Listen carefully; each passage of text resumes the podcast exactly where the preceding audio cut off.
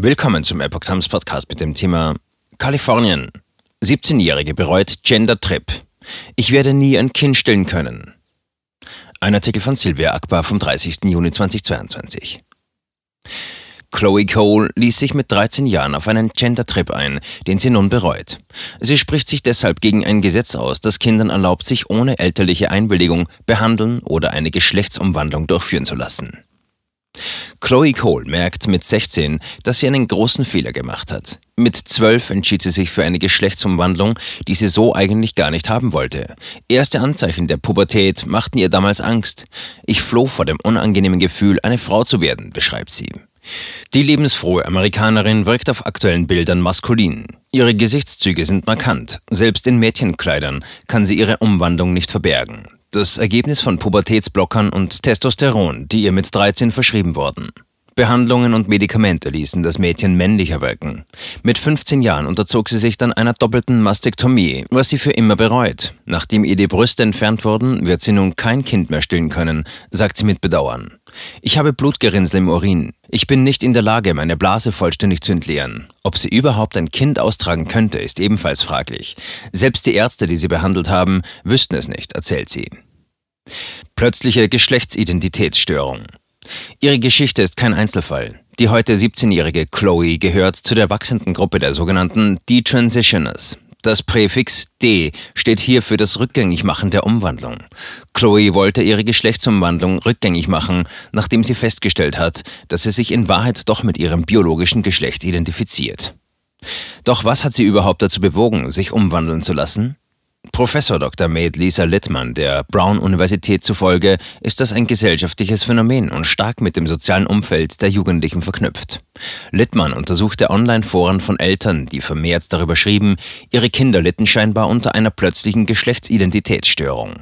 Diese trete häufig dann auf, wenn Kinder anfangen, sich in einer bestimmten Umgebung mit anderen oder sogar mit Freunden Gedanken um ihre Geschlechtsidentität zu machen, schreibt Littmann. Und manche junge Menschen würden eine Geschlechtsumwandlung anstreben, um anderen emotionalen Schwierigkeiten zu entkommen. Das Ergebnis ihrer Untersuchung ist, dass viele junge Menschen die Ursachen für ihr Unwohlsein in der Pubertät nicht richtig einordnen können und sich deshalb leichter mit der Gender-Ideologie anstecken. Littmanns These stieß auf Empörung bei Transaktivisten.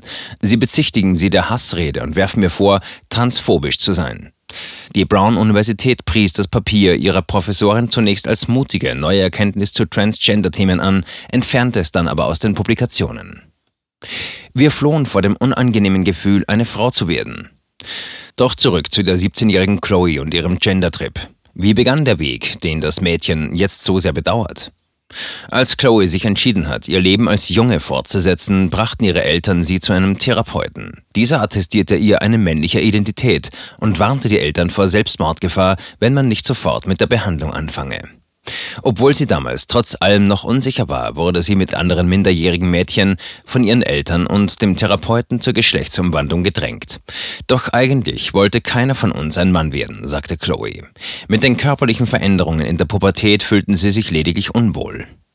Die Bedenken über die Nebenwirkungen von Hormonen, Pubertätsblockern und Operationen, die sie hatte, schob der Therapeut beiseite, erzählt sie. Schließlich ließ sich Chloe operieren und ihr Endokrinologe gab ihr schon nach wenigen Terminen Pubertätsblocker und Testosteron. Ich war nicht in der Lage, es zu verstehen und die Auswirkungen wurden ständig heruntergespielt, sagt sie. Sie befand sich dann zwischen dem 13. und 16. Lebensjahr in medizinischer Behandlung und litt danach unter den irreversiblen Folgen von Operationen und Hormonbehandlungen. Tragischerweise leiden viele der jungen Mädchen und Jungen für den Rest ihres Lebens an den unumkehrbaren medizinischen Folgen dieser Entscheidung. Geschlechtsumwandlung ohne elterliche Zustimmung möglich. Ich kann nicht ruhig bleiben, sagt Chloe. Ich muss etwas dagegen unternehmen und möchte andere mit meiner Geschichte warnen. Nun will Chloe gegen die umstrittene Senatsvorlage 107 vor dem Justizausschuss aussagen, die Kalifornien zu einem Zufluchtsort für Transminderjährige und ihre Eltern macht, die vor der Verfolgung in anderen Staaten fliehen. Staaten im ganzen Land verabschieden Gesetze, die die geschlechtsspezifische Betreuung von Transjugendlichen unter Strafe stellen oder sind dabei, dies zu tun, wie in Texas. Das Gesetz in Kalifornien verbietet anderen US-Staaten, medizinische Unterlagen zu beschlagnahmen, um Familien zu bestrafen, die eine geschlechtsangleichende Behandlung wünschen.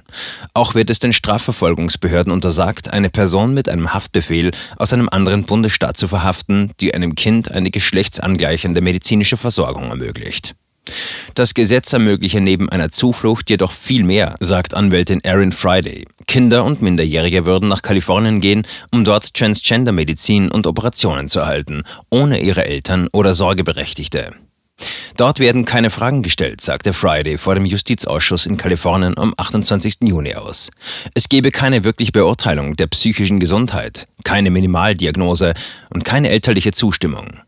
Solange das minderjährige Kind nach Kalifornien kommen kann, kann sie jeder Art von irreversibler Behandlung einwilligen, sagte sie.